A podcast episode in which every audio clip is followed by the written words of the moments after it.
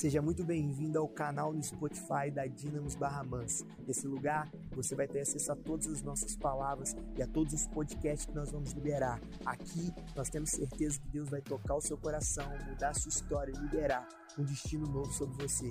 Por isso, abre o seu coração e vem com a gente.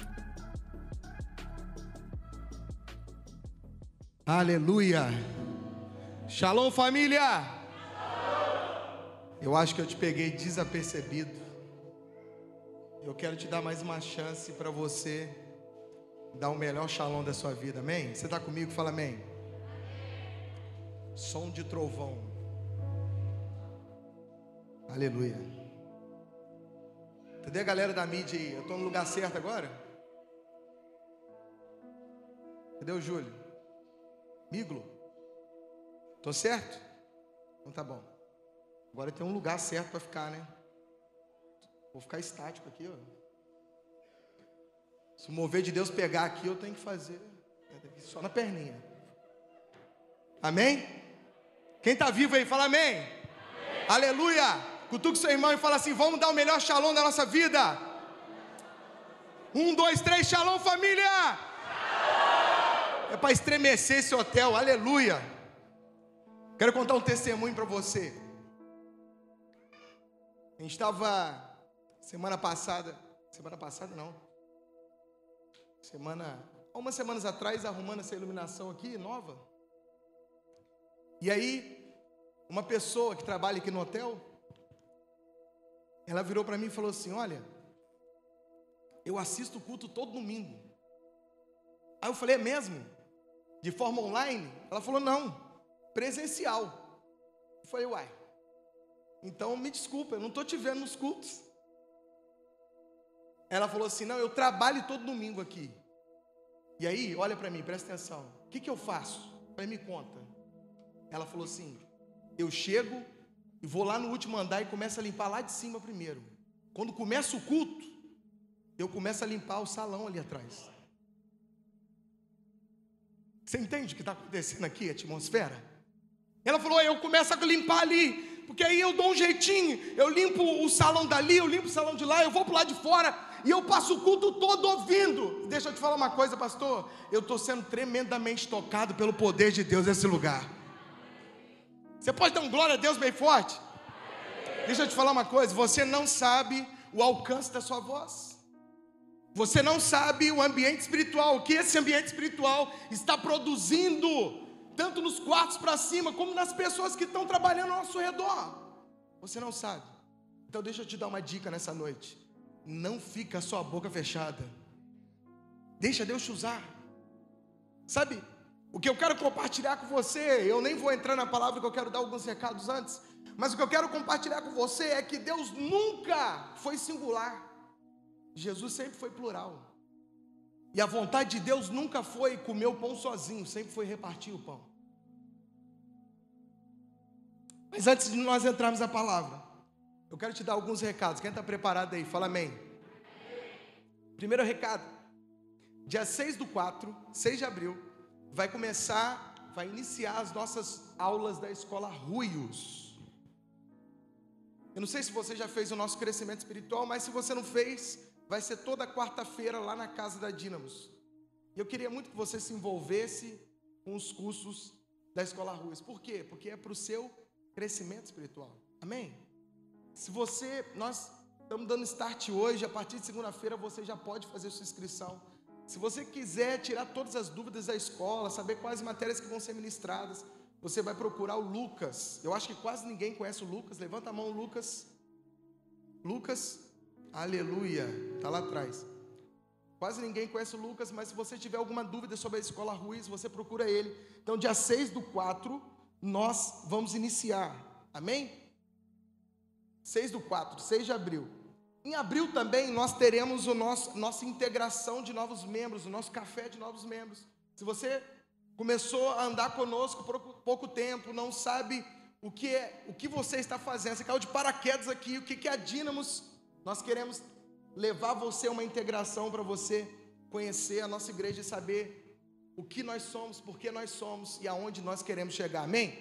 Um outro recado que eu tenho que dar para você, em junho nós faremos o nosso terceiro batismo da igreja Dínamos. Glória a Deus.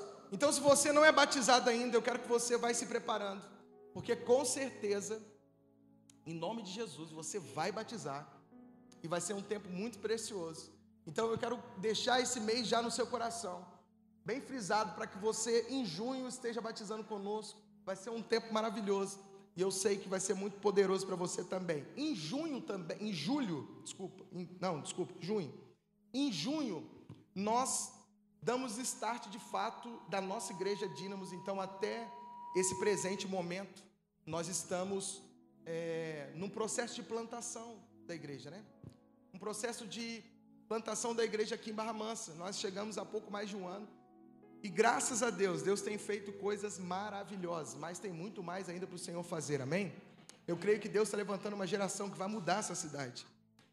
E em junho nós vamos inaugurar, nós vamos trazer os nossos pastores de São Paulo para cá, vai ser uma festa linda.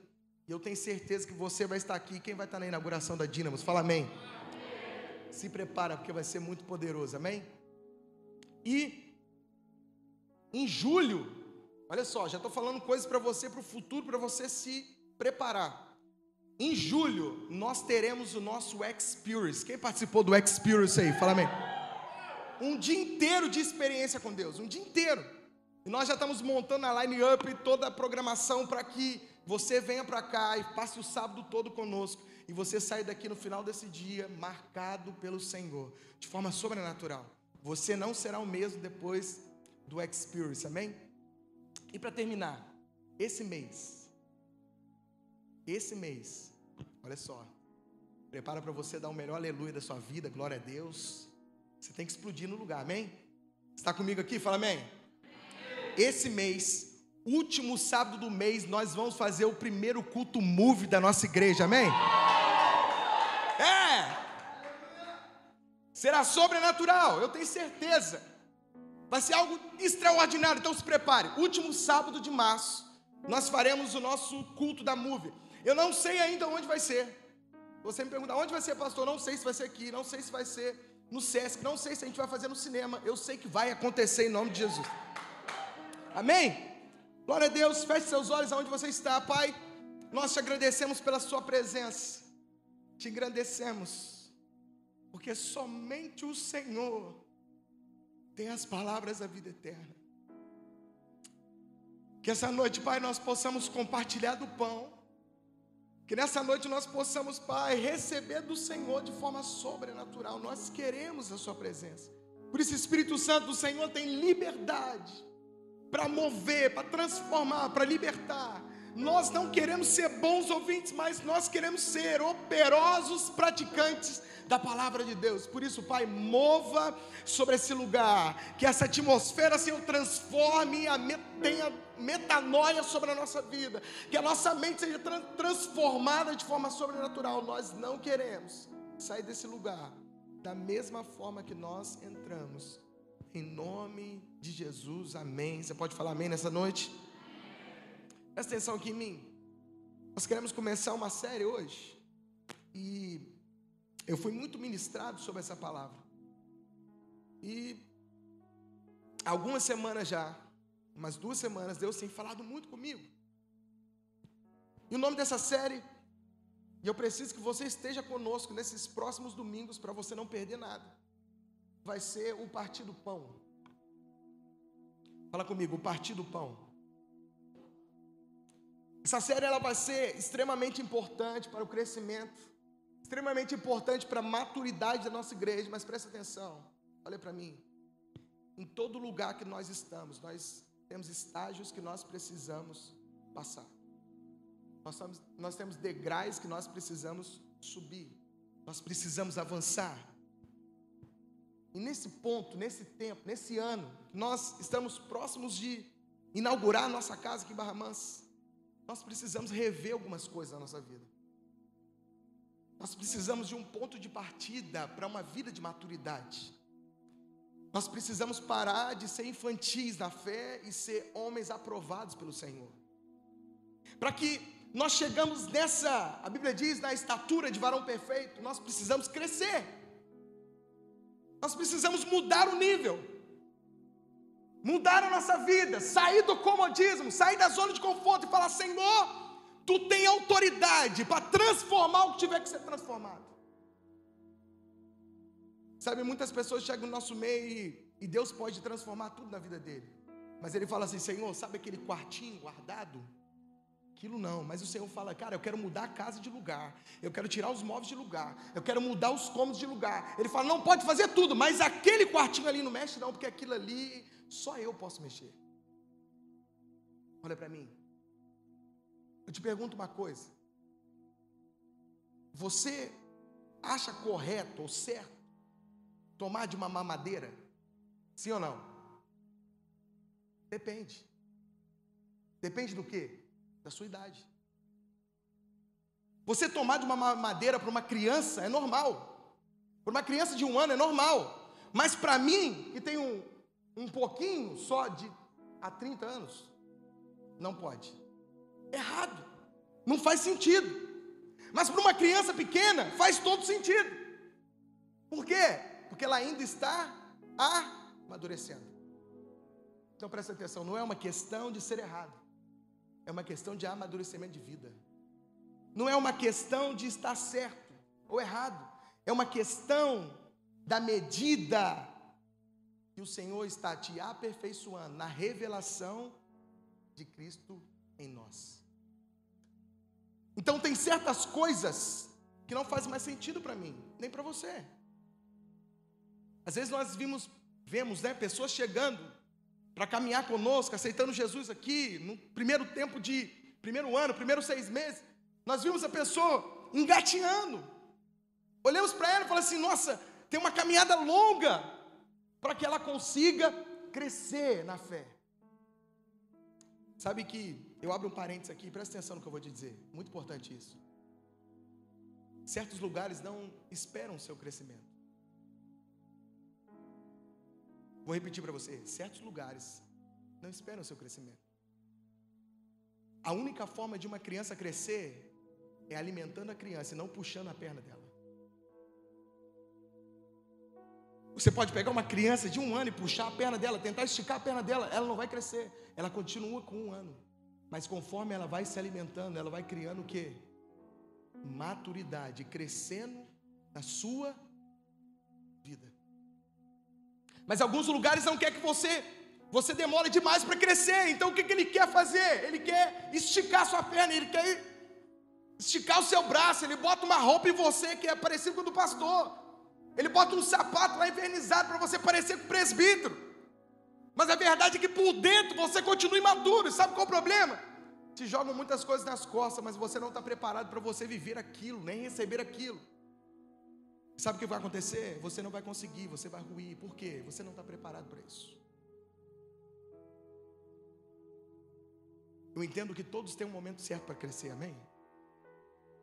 E qual que é o papel da igreja nesse crescimento, pastor? Dá alimento para você. Se você for bem alimentado, você vai crescer. Se você tiver a comida certa, você vai crescer. Então, tem muitas coisas que hoje nós falamos, jamais faríamos. Não que estava errado, mas aquele momento fazia sentido, hoje não faz mais. Por isso que algumas pessoas chegam em mim e falam assim, pastor, olha, eu gostava mesmo de tomar uma, um gelo, uma cervejinha. Mas sabe, não faz sentido mais para mim. Pastor, eu gostava de ir na balada. Pô, eu ia, rapaz, eu ficava como? Daquele jeito. Mas agora não faz sentido para mim. Por que, que não faz sentido? Porque você cresceu. Porque você amadureceu. Fala comigo, amadurecimento. Eu não sei quanto tempo de conversão você tem. Mas existem muitas coisas na nossa vida cristã que eu olho e falo, jamais eu faria isso de novo. Meu irmão, eu jamais faria isso de novo. Tem tantas coisas que nós já fizemos na vida cristã que nós olhamos para trás e falamos, cara, isso já não faz sentido para mim. Por quê? Porque eu cresci. Eu ficava empurrado. Eu não queria. Eu não gostava.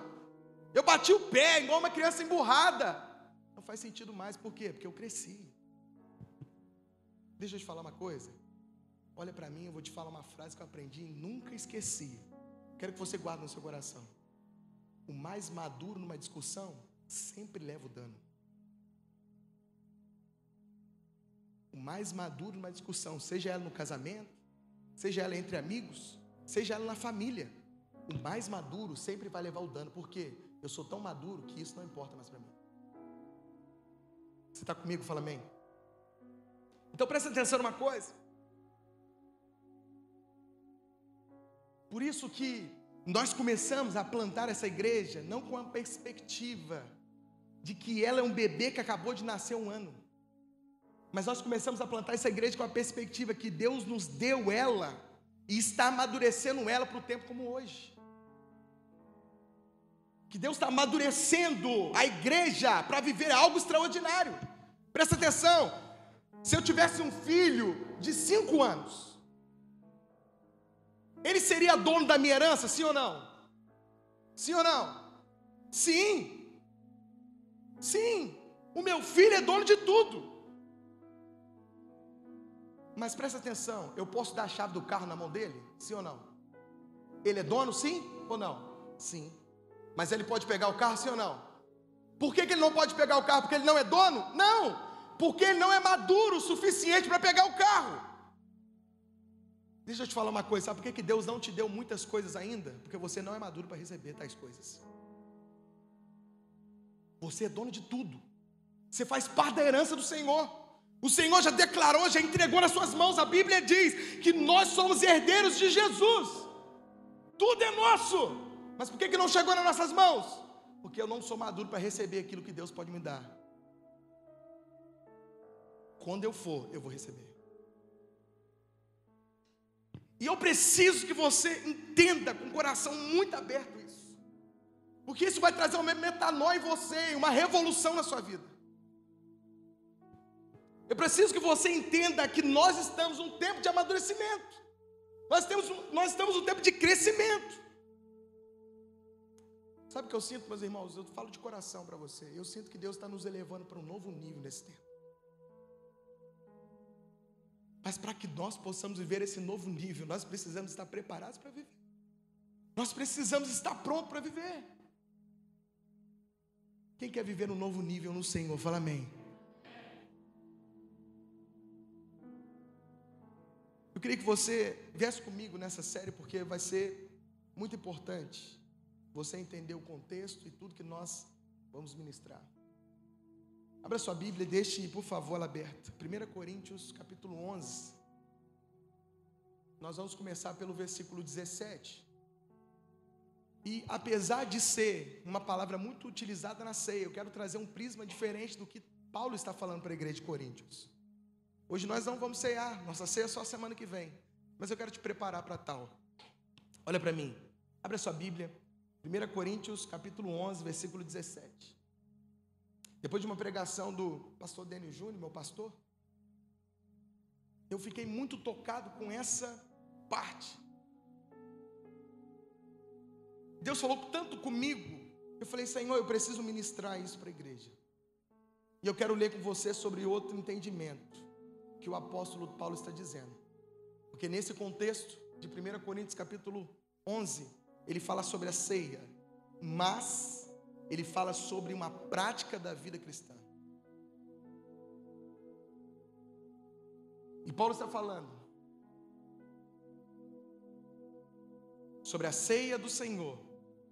Nós não iremos ceiar, nós não iremos ceiar, mas presta atenção no que eu vou te dizer. Eu quero que você tenha um novo nível de entendimento sobre isso. Todas as vezes que os cristãos primitivos se reuniam, todas as vezes eles estavam reunidos, eles ceiavam. Eles não tinham um dia da ceia, não. Isso é uma prática nossa. Na verdade, é uma prática romana que nós adquirimos ao longo da nossa história. Mas a verdade é que a Bíblia diz o quê? E eles iam de casa em casa, partindo o pão. Todos os dias que eles se reuniam, eles ceiavam. A ceia deles não é parecida com a nossa. A ceia deles não é parecida com aquilo que nós fazemos. Nós temos um pão e um vinho, sim ou não? Mas a ceia dos judeus é uma refeição que eles compartilhavam em comunidade. A Bíblia diz lá em Atos capítulo 2, versículo 42, e perseveravam na doutrina dos apóstolos, e na comunhão e no partir do pão e nas orações. Sempre foi a vontade de Deus. Todas as vezes que a comunidade estivesse reunida, nós compartilhássemos e partisse o pão. E eu não estou falando isso de forma natural, mas estou falando isso de forma espiritual. O pão do céu. Quem é o pão do céu? Fala comigo, Jesus. O pão do céu foi liberado para mim e para você. Não para mim comer o pão sozinho, mas para mim compartilhar com o restante. A Bíblia diz então, presta atenção. Nós vamos ler sobre esse prisma. 1 Coríntios capítulo 11, versículo 17. Olha o que está escrito.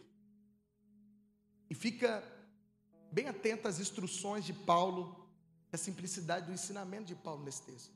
Ele fala assim: nisto, coloca na versão ARC, Belinha, revista e corrigida. Olha o que está escrito: nisto, porém, que vou te dizer, não vos louvo, porque vos ajuntais não para melhor, senão para pior. Primeiro versículo, Paulo já fala assim: olha só, vocês estão se ajuntando não para melhorar, mas para piorar. Vocês não estão se juntando para trazer melhoria, não, vocês estão se juntando para piorar.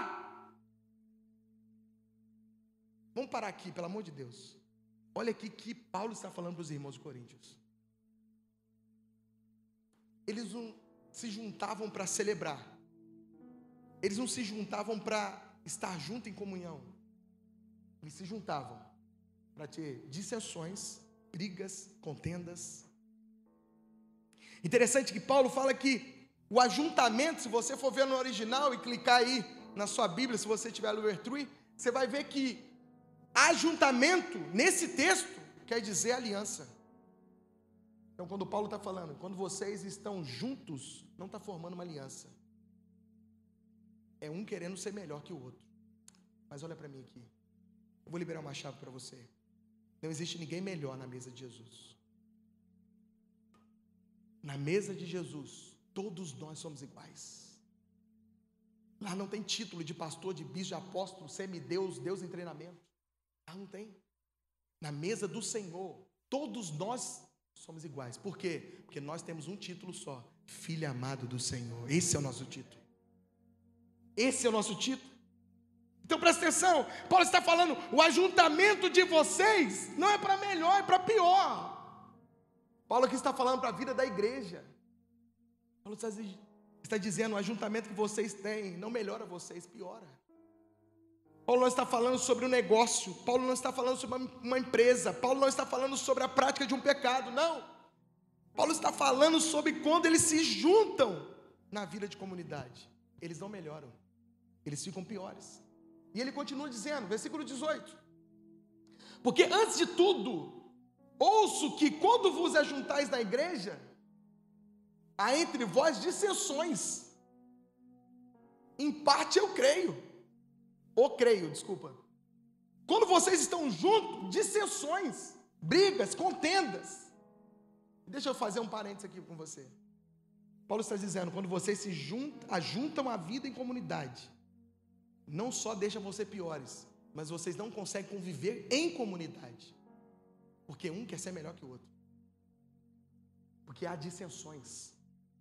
Presta atenção, dissensões aqui não é somente um irmão discutindo com outro simplesmente, mas é um irmão individualizando a vida do outro.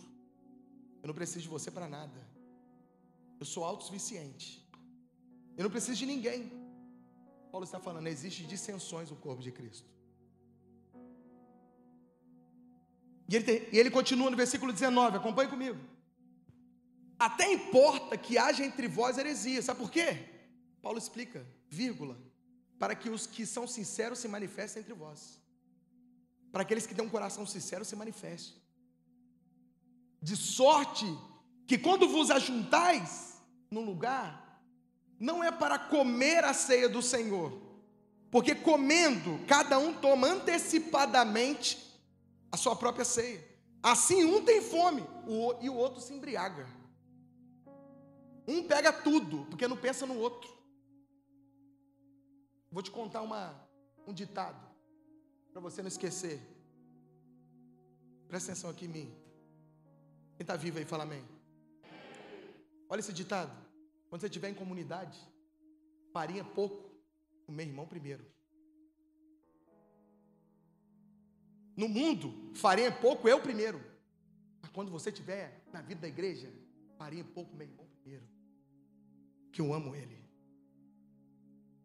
Olha para mim. E ele fala assim: Não tendes porventura casas para comer? Lembra do que eu falei lá no começo. A ceia não era apenas o pão vinho. A ceia era uma refeição. E ele fala: Não tendes porventura casas para comer ou para beber? Ou desprezai a igreja de Deus e envergonhais o que nela tem?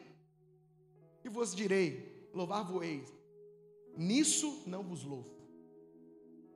Nisso não vos louvo. Paulo está falando. Quando vocês se ajuntam na vida em comunidade, vocês ficam pior do que se estivesse em casa, se estivesse sozinho, se estivesse longe dessa comunidade. Ele está falando, porque no meio de vocês há dissensões. E quando vocês se reúnem para comer, vocês se embriagam e deixam outros sem comer. Cada um está preocupado em comer a sua parte. Não está preocupado com o próximo, nem com o irmão que está do seu lado. E ele continua falando: Não tem porventura uma casa para você comer? Você, pre você precisa vir mesmo nesse, no tempo, nesse tempo, na comunidade, comer tudo, deixar os irmãos sem comer. Paulo está dizendo: Vocês não têm casa para comer?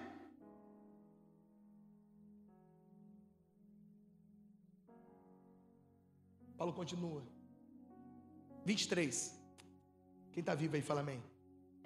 Porque eu recebi o Senhor o que também vos ensinei, que o Senhor Jesus, na noite que foi traído,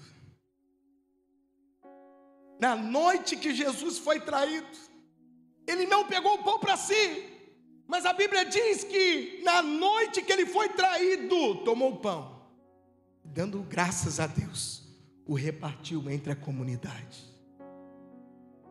Ele sabendo que ia morrer, ele sabendo que ia precisar de alimento, ele sabendo que ia precisar ter um corpo mais saudável para aguentar tudo que ele ia aguentar. Ele levanta os pão, pão para o céu, dá graças a Deus e fala: não tem nada a ver comigo, mas tem a ver com a comunidade. Não é só para mim, mas é para todos. Por isso eu reparto entre vocês. Presta atenção nesses três princípios. Fala comigo. Tomou o pão, deu graças e o partiu. Versículo 25. A Bíblia diz: semelhantemente, também, depois de ceiar, tomou o cálice, dizendo: Esse é o cálice, esse cálice é o novo testamento do meu sangue. Fazer isso todas as vezes que bebedes, em memória de quem? De mim ou de Deus? Hã? Em memória do meu pecado de Jesus? Por que, que alguns, alguns lugares, então, quando você vai cear, eles falam assim: lembra do seu pecado que você fez no sábado? Lembra do pecado que você fez durante a semana? Ai de ti, irmão, se você cear. Não é isso que a Bíblia diz. A Bíblia diz: fazei isto todas as vezes em memória do sacrifício da cruz do Calvário. Todas as vezes em memória do sacrifício de Jesus. Porque todas as vezes que comerdes o pão e beberdes o cálice, anunciai a morte do Senhor, falando: Ele morreu, o seu sangue verteu na cruz, eu fui salvo, perdoado e justificado, e hoje Ele está vivo, vivo, vivo. Não existe poder da morte contra Jesus, Jesus está vivo. Oh, aleluia! Você pode falar aleluia nessa noite? Aleluia! Ele está vivo. Ele fala, portanto, qualquer um que comer desse pão e beber do cálice do Senhor. E aí vem a parte que todo mundo usa para que você não sei. Portanto, qualquer um que comer desse pão, beber desse cálice do Senhor, indignamente, será culpado do corpo e do sangue de Jesus. Examine, pois, o homem a si mesmo. E assim coma desse pão e beba desse cálice. Porque o que come bebe indignamente, come e bebe para sua própria condenação, não discernindo o corpo do Senhor. E quando chega no final dessa, desse versículo, ele dá a chave de todo o texto. Fala comigo, discernindo, mais forte, discernindo o corpo do Senhor. E eu quero mergulhar com você nesse texto. Olha aqui para mim. Paulo utiliza uma palavra que necessita ser esclarecida no tempo de hoje, porque ela é usada de forma incorreta. Indignamente não é sujeito, é advérbio de modo. Vou falar de novo para você. Indignamente não é sujeito, é advérbio de modo, a forma que eles seiam. Não tem a ver com alguém digno, porque quem é digno para tomar ceia então? Quem é esse ser digno que possa tomar a ceia? Infelizmente, alguém que não entende, vem por muitos anos não recebendo da ceia do Senhor e não participando da mesa. Indignamente, olha para mim, indignamente é a falta de clareza daquilo que o Senhor quis dizer. Indignamente é a falta de revelação do que de fato é a ceia. Paulo está dizendo o seguinte: no meio de vocês, quem come e bebe sem a percepção do corpo do Senhor, e come e bebe para a sua própria condenação, porque come e bebe sem saber o que está fazendo, come e bebe sem a percepção espiritual do que é a ceia. Olha para mim, Paulo faz uma diferença da ceia que ele está dizendo em Coríntios, da ceia que Jesus deixou ministrada. E qual que é a diferença? Paulo diz: primeiro, vocês chegam para comer o próprio pão, vocês vêm somente se alimentar. Por acaso vocês não têm casa para se alimentar? Em nenhum momento a igreja de Coríntios tinha no coração de chegar para compartilhar. Não, eles chegavam para comer, se embriagar e ir embora para casa. E aí Paulo diz: vocês estão preocupados em se embriagar? E eu preciso que você entenda o sentido espiritual do texto. Retire por um momento o aspecto da ceia agora. Vocês vêm aqui para comer, para se embriagar. Paulo está dizendo: Jesus fez, Jesus fez ao contrário daquilo que vocês estão fazendo. Porque o Senhor, na noite que foi traído, ele tomou o pão deu graças e repartiu com os discípulos. Em nenhum momento Jesus pensou nele, Jesus pensou em todos. Sabe qual é o problema? É que no tempo de hoje, sabe por que, que existe uma palavra? Que no fim dos tempos o amor esfriaria. É que você não ia amar seu pai mais, sua mãe mais, seu irmão. Não. É que no fim dos tempos você ia pensar só em você, não ia pensar no restante. Você pensar só no seu, no seu conforto, naquilo que você pode ter. Não, ele, e o fulano? Que se dane o fulano, meu irmão. Eu estou bem. Mas não é isso que a Bíblia diz. Não é isso que Jesus deixou para nós. E olha para mim, presta atenção no que eu vou te falar. A Bíblia diz assim: maldito é o homem que confia no homem. E aí muitas pessoas falam assim: maldito é, é se eu confiar no Mateus. Mas não é isso que a Bíblia diz. Maldito é o homem que confia no homem, nele mesmo porque a sua carne não vale de nada. E tem muitas pessoas confiando em si e deixando de confiar no Senhor. E quando você confia somente em você, deixa eu te falar uma coisa. Quando você confia somente em você, você tem um prazo de validade. Uma hora o seu ego vai ser maior que você. E aí você vai começar a perder as coisas. E olha para mim aqui, presta atenção no que eu vou te falar.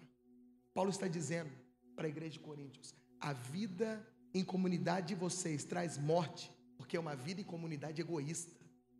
Todo mundo pensando em si, não pensando no próximo. A vida de comunidade que você que vocês fazem, utilizam, participam, é uma vida egoísta. Porque é uma vida que pensa só num, numa pessoa. É uma vida onde você quer comer o pão do Senhor sozinho, sem ter que compartilhar. Você vem na reunião preocupado com o seu pão. Você vem na, na reunião preocupado com resolver o seu problema. Você vem para cá, para a vida da igreja. Eu estou preocupado, eu tenho que pagar as dívidas. Eu, eu, eu e mais eu. Porque eu tenho muitas coisas para resolver. E aí Paulo está dizendo, isso traz morte para a comunidade. Por quê, pastor? Porque vocês chegam preocupados em comer o pão. E Cristo, eu quero que você aprenda isso em nome de Jesus. Você chega preocupado em comer o pão. O que, que vai ter para mim? Eu quero que a adoração entregue o melhor louvor, que tenha a melhor palavra, que isso e aquilo. Você chega preocupado em comer o melhor pão, só para você. Só que Cristo não é visto quando o pão é comido. O ajuntamento não revela Cristo quando o pão é comido. Paulo está dizendo: o princípio é esse. Tomou o pão, deu graça e repartiu. Porque Cristo só pode ser visto quando o pão é, não é, quando o pão é repartido, compartilhado. A única forma de você ver Jesus, o que, que aconteceu lá no, no caminho de Emaús? Eles estavam com os olhos fechados, mas quando Jesus partiu o pão, seus olhos se abriram. A única forma na comunidade de Jesus ser visto é quando é compartilhado o pão. Você está comigo? Fala amém. Paulo está dizendo: todo princípio de egoísmo, todo princípio singular, singular na vida da igreja vai produzir morte. E o pastor falou, uma, o pastor Gustavo Paiva falou uma coisa na conferência que mexeu comigo. Ele falou assim: por que que a Bíblia diz assim: quando tiver dois ou três reunidos, ali se manifesta a glória de Deus, poder de Deus. Por que, que ele não usou um e dois? Porque um e dois é quanto? Três. Não é verdade? Por que, que então Jesus usou dois e três? E Deus falou algo no coração dele que mexeu muito comigo. Ele falou o seguinte: um é singular. O primeiro número plural começa no dois. A vida cristã nunca vai ser vivida no, singular, sempre vai ser vivida no plural. Por isso Deus falou dois ou três. Se reunido. A manifestação da glória de Deus. Porque o que nós vivemos aqui é sobrenatural. Quem ama a família Dínamos? Fala amém. Sobrenatural. Mas deixa eu te falar uma coisa: Deus quer elevar o nível que você está. Não para você vir buscar o pão, mas para você vir partir o pão. Você vir repartir o pão. Não para você pensar assim, eu vou sair de casa e o irmão vai falar comigo, vai me entregar uma revelação. Eu vou ver aquela irmã do coque ungido passando vai me entregar uma palavra. Não, é você sair de casa e falar assim: eu sei que quando eu chegar na minha comunidade o Senhor vai me usar, porque eu tenho um pão em mim, e se eu tenho um pão em mim, eu posso compartilhar com os meus irmãos. Deus não te chamou para ficar sentado na cadeira. Deus não te chamou para limpar as cadeiras. Você chega, limpa e vai embora. Deus não chamou para isso. Deus te chamou para você vir compartilhar e partir o pão junto com a sua comunidade. Pastor, não sei fazer nada, sabe? Pastor, não tem dono, não tem. Pastor, parece que não tem talento, nenhum tem. Porque a Bíblia diz: ninguém foi criado sem pelo menos um talento. E a pergunta é: você tem multiplicado esse talento? Você tem a oportunidade, a decisão para multiplicar o talento que Deus colocou nas suas mãos. Não adianta enterrar achando que o seu talento não vale de nada, achando que o seu dom não vale de nada. Ei, Deus está falando com você nessa noite, meu irmão. Tira o talento escondido onde ele estiver e começa a multiplicar nesse tempo. Deus está chamando para fora, querido. Para de esconder. Deus não chamou você para ficar escondido. Tem um espírito clamando dentro de você. A Bíblia diz, Romanos capítulo 8, 19, que essa criatura que está aí fora está aguardando que você se manifeste, que você abra a boca, que você pegue seu talento e multiplique nesse tempo. É hoje, é agora. Não é para ontem. Ah, mas eu fui muito ferido. É com essa ferida que Deus vai usar para curar alguém que também está ferido. Ah, mas parece que ninguém gosta de mim. Você não precisa que ninguém goste de você, meu irmão. Você precisa que o Senhor ame você. É só isso que você necessita. Paulo está dizendo: todo princípio de egoísmo, todo princípio singular traz morte. Não é de Deus. Porque a vida cristã não é feita no singular, a vida cristã é feita no plural. Não é sobre mim, é sobre nós. Qual que é o espírito que você vem para essa reunião nessa noite? Você só veio para comer o pão? Você veio para compartilhar do pão? Chega de ficar sentado na cadeira. Sabe, eu sinto de falar uma palavra para você nessa noite. Olha para mim. Deus não quer que você fique sentado no banco. Deus quer que você entre para jogar. Deus não quer que você fique ali achando que você nunca vai ser, achando que não vai ter chance para você entrar em campo para jogar, não. Deus quer que você entre em campo e comece a jogar. Como que eu vou fazer? Eu não sei, mas uma coisa eu sei: o Espírito que habita você vai fazer o discernimento acontecer sobre a sua vida. Você precisa entender o que Paulo está dizendo. É sobre compartilhar o pão.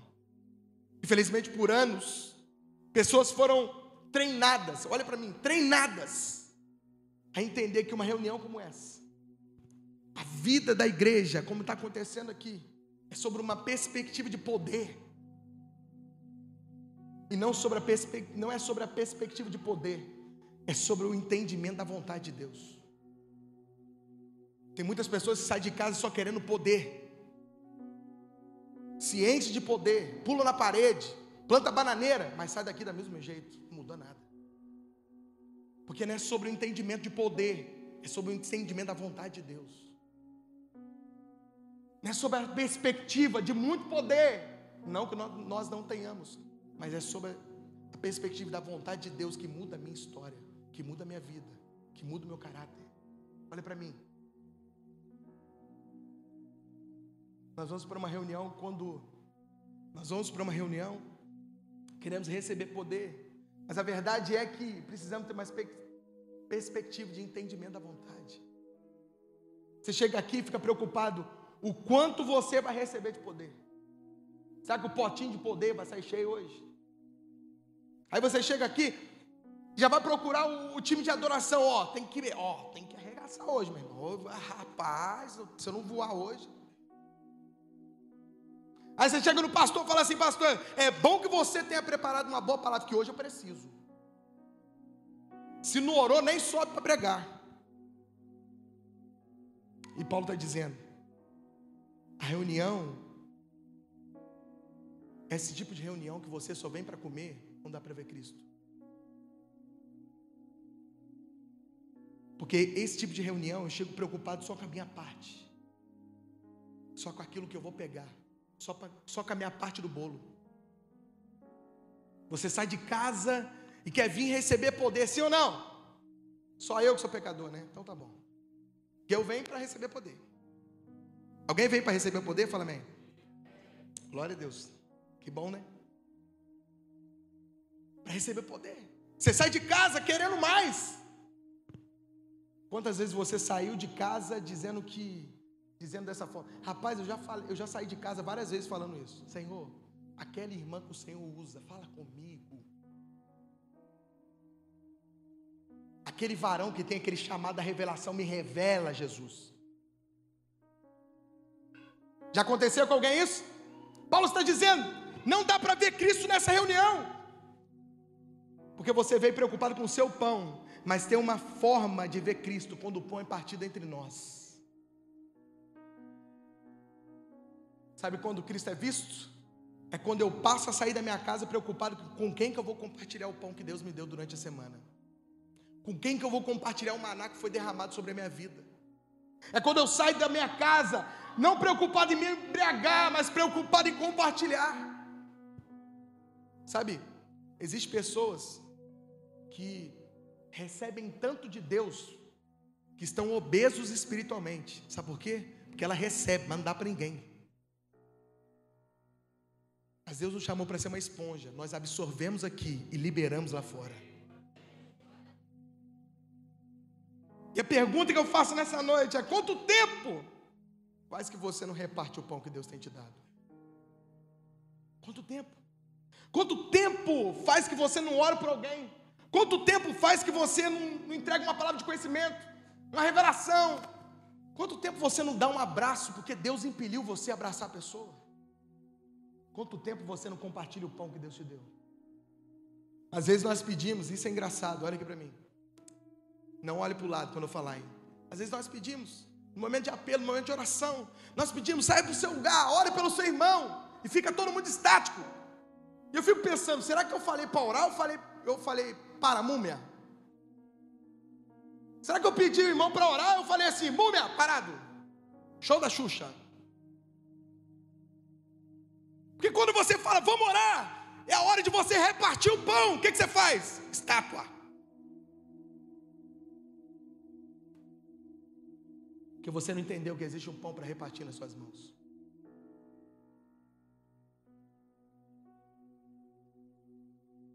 Porque infelizmente você veio para o culto só para comer e não para repartir. Só que Deus quer te levar num novo nível de entendimento. Eu não saio de casa para comer. Eu saio, eu saio de casa para repartir aquilo que Deus já me deu. Eu não saio de casa pensando que eu vou chegar lá e eu vou pegar o pedaço do bolo e vou embora. Não. Eu saio de casa falando: Senhor, eu quero ser a voz profética nesse tempo. Me usa. Você está comigo? Fala amém. Você entende que temos uma teologia hoje que nos drena chegar somente para comer o nosso pão. Parece que você foi ensinado, treinado a só chegar para isso comer o nosso pão. Paulo diz que tem dissensões no nosso meio. Porque você chega, senta e pede o cardápio. Quando a comida não te agrada, sabe o que você faz? Você pega e vai para outro restaurante. Sabe por quê? Porque a igreja se tornou passiva a falar somente aquilo que você gosta, não aquilo que você precisa. A igreja se tornou passiva. Ah, eu não posso falar isso porque não vai, o irmão vai ficar chateado comigo. Eu não posso falar aquilo, senão a irmã vai sair da igreja. Meu irmão, eu falo aquilo que Deus manda. Sabe por quê? Presta atenção no que eu vou te falar. Eu tenho uma dica para você. A palavra não é um cardápio para ser analisado. A palavra é um cardápio. A palavra é para você é para fluir dentro de você. Tem muita gente analisando palavra como cardápio. Essa parte eu como, essa eu não como. Essa parte eu pego, essa eu não pego. A palavra não é um cardápio para você analisar. A palavra é para fluir dentro de você. Em Lucas capítulo 24, a partir do verso 13. Está comigo? Fala amém. Olha o que a Bíblia diz. Se você está vivo aí, fala aleluia. Lucas capítulo 24, a partir do verso 13, a Bíblia diz o seguinte: que os discípulos encontram Jesus no caminho de Maús. E os discípulos encontram, e eles, os discípulos encontram Jesus, mas os seus olhos estão fechados. Eles não percebem que Jesus está falando. Eles não percebem que Jesus está pregando. Sabe o que é interessante? Jesus está pregando e o coração deles está ardendo. Mas eles não sabiam que é Jesus. Os discípulos estão caminhando com Jesus, sendo instruídos por Jesus. Jesus está pregando para eles, falando com eles. Está acontecendo algo especial no coração deles. Mas eles não perceberam que era Jesus. Eles não entenderam que era Jesus que estava caminhando com ele. Presta atenção. Jesus entra na casa. Eles tomam o pão, dão graças e parte o pão. O que, que acontece quando o pão é partido? Os seus olhos se abrem. Olha aqui para mim. Os olhos não abriram na hora que eles comeram o pão. Tem muitas pessoas que estão comendo pão conosco, mas seus olhos não abriram aí de revelação da palavra de Deus. Tem muitas pessoas comendo, se empanturrando do pão, embriagando aqui, mas não tiveram revelação no entendimento de qual o seu chamado, qual o propósito e aquilo que o Senhor chamou você para ser. Eles comeram o pão, os seus olhos não abriram. Mas quando Jesus partiu o pão, seus olhos abriram. Eu sinto falar para você nessa noite que Deus vai descortinar os seus olhos, que Deus vai abrir os seus olhos, abrir os seus olhos para entendimento e revelação da palavra, para que você não seja aqui apenas um consumidor, mas que você de, fato se transforme num produtor aqui nesse tempo Não daqueles que querem só receber, mas daqueles que querem doar também. A Bíblia diz que o coração deles estava aquecido, mas os olhos deles não estavam abertos. Muitas pessoas têm um coração aquecido para Deus, mas seus olhos estão fechados para a revelação da palavra. Você precisa entender que a revelação é mais importante que poder. Sabe por que, que a revelação é mais importante que poder? Pega essa chave, pelo amor de Deus. Sabe por que, que revelação é mais importante que poder? Porque você esquece o que você sentiu, mas você nunca vai esquecer aquilo que você entendeu. Nunca. Aquilo que você entendeu, você nunca vai esquecer. Mas aquilo que você sentiu, talvez vai se passar. Por isso que a perspectiva daqui é mais do que poder, é entendimento. Porque tem gente que sentiu poder a vida toda, mas não mudou nada na vida dela. E aí a gente recebe algumas pessoas, a esposa fala assim, pastor, tem 30 anos que ele é crente, mas tem 30 anos que ele mete a mão na minha cara, que ele me trai. Sabe por quê? Porque ele recebeu poder, mas não mudou o caráter. Porque para mudar o caráter tem que ter entendimento da palavra. Para mudar o caráter tem que ter revelação da palavra. É um crentossauro, conhece tudo. Sabe que é a hora da oferta, sabe que é a hora da palavra, sabe que é a hora do louvor. Mas o que, que isso muda? Nada. Lá no céu não vai ter liturgia, lá no céu vai ter santo. Santo, santo é o Senhor dos exércitos. Santo, santo é o Senhor dos exércitos. Lá não tem liturgia, lá tem poder e entendimento. Por isso que a perspectiva daqui não é mais poder, é entendimento. Presta atenção, eu já fui em vários lugares, já senti poder, já estribuchei no chão, meleca voou na cara, chorei tudo que eu tinha que chorar. Mas a mudança real aconteceu quando eu tive um entendimento transformado.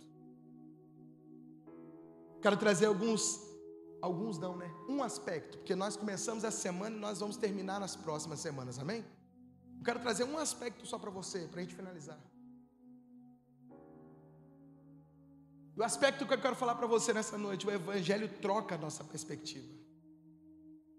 Qual é a perspectiva que eu tenho quando eu só quero comer o pão? Uma perspectiva, presta atenção nisso. É uma perspectiva miserável. Por quê? Porque eu só penso em mim. Nós precisamos mudar o motivo pelo qual somos comunidade. A nossa percepção, a nossa perspectiva precisa ser transformada. Porque o evangelho de transformação sobre a minha vida, ele sempre vai mudar a minha perspectiva. Antes eu chegava querendo apenas o meu pão, mas hoje eu chego querendo compartilhar e repartir o pão. Olha aqui para mim, nós estamos finalizando. Vamos ser sinceros.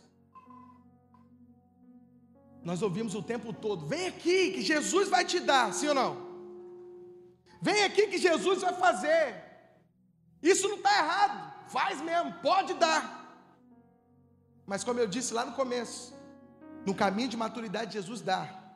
Mas à medida que eu amadureço, eu percebo que é mais do que Jesus me dando, é mais do que o pão que eu como. O Evangelho muda a perspectiva daquilo que eu estou recebendo dia após dia.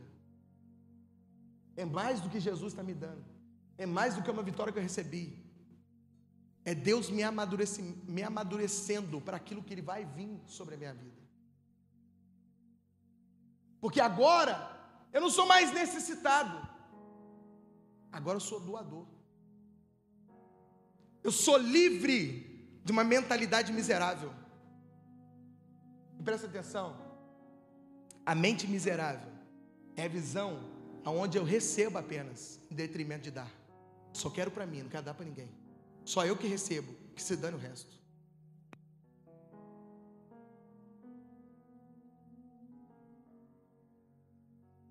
Nós somos livres de uma mentalidade que só quer receber. E nós passamos a ter uma perspectiva de que é na mesa do Senhor eu posso repartir. Maturidade cristã, olha para mim. Maturidade cristã é o caminho onde eu não, me, não só me alimento, mas aonde eu posso compartilhar o alimento que Deus colocou sobre mim. Sabe? A Bíblia diz, lá em Atos capítulo 20, no verso 35, tendo vós mostrado em tudo que, trabalhando assim, é necessário auxiliar os enfermos e recordar as palavras do Senhor Jesus. Olha para mim, recordar as palavras do Senhor Jesus. Quais são as palavras? Mais bem-aventurado, pois é dar do que receber.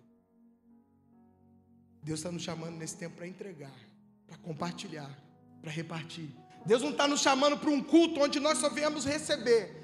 Deus está nos chamando para um culto que nós viemos entregar, compartilhar, repartir. Quando nós encontramos uma fonte, nós não precisamos mendigar mais água. Me dá um pouquinho de água, só um golinho, só um copinho, não. Quando nós encontramos a fonte, nós temos a água transbordando a todo momento. Quando nós encontramos a água, a fonte, nós temos água. E sabe como é difícil você beber água limpa? Hoje em dia, nego está bebendo água suja pela internet. É muita fonte é diversas fontes. E presta atenção, cuidado com as fontes que você se alimenta. O Evangelho muda a nossa perspectiva. Agora eu não vivo mais indo atrás da água, agora eu tenho a fonte dentro de mim. A fonte está jorrando aqui dentro, está fluindo aqui dentro. A água está vindo sobre mim. Eu não preciso mais correr atrás da profecia. Eu não preciso mais correr atrás da oração, não. Por quê, pastor? Porque eu tenho a fonte dentro de mim. O pastor dele contou uma, uma história que eu achei muito interessante. Ele foi pregar num lugar, e aí, quando terminou a pregação, tinha um lugar de apoio, uma sala de apoio para se alimentar, tomar uma água. E aí, logo, quando ele entrou nessa sala para tomar uma água, dar uma descansada, ele ia viajar na Jada, depois de duas horas, depois que terminou a pregação. Chegou um rapaz uma caixa de paçoca. Esse rapaz chegou até o pastor Daniel e falou: Olha, eu vim ofertar essa caixa de paçoca para você. Quando o pastor Daniel olhou para ele, ele percebeu que o menino tinha um problema. Problema. E aí, logo o pastor que convidou chegou na sala. E o pastor Daniel, constrangido em receber aquela caixa de paçoca, o pastor que o convidou falou o seguinte: Sabe, esse garoto, ele consegue é, dar o sustento para a família toda dele vendendo paçoca. Mesmo ele sendo deficiente, mesmo ele tendo seus problemas, ele consegue dar sustento para a família. E aquele menino insistiu, pastor, pega a paçoca, é uma oferta. E aí o pastor dele, constrangido, pegou a paçoca. E quando ele pegou na mão a paçoca, Deus falou algo no coração dele. Deus colocou algo no coração dele. É isso que o Evangelho faz conosco. Ninguém mais é miserável, todos nós podemos ser doadores, independente de quem nós somos. Independente se nós não temos, independente se não tem como eu fazer, todos nós podemos ser generosos. E não estão, nós não estamos numa reunião para consumir, nós estamos numa reunião para produzir. O que vai ficar, o final dessa história, é que quando acaba esse culto, nós fechamos as portas, apagou a luz, e você vai para sua casa. E lá você tem que ser homem de Deus, mulher de Deus dentro do seu lar, dentro da sua família. É que quando você acorda cedo para trabalhar, as pessoas têm que ver a expressão de Cristo no seu trabalho. Deus não te chamou para ser mais um, Deus te chamou para mudar a história dessa cidade. E Paulo está dizendo: Cristo não pode ser visto, porque vocês não saíram ainda da posição de miserável. Você entende? Não podemos chegar no culto na posição de miserável, querendo só receber e nunca repartir. Você pode chegar, até falar para o time de adoração: preciso daquele louvor, eu preciso daquilo. Mas não são só eles que vão partir aqui, é você também. Não é só eles que estão tocando, cantando aqui, que estão compartilhando, é você também. Mas a pergunta que eu deixo nessa noite é: se você veio só comer o pão, veio repartir o pão.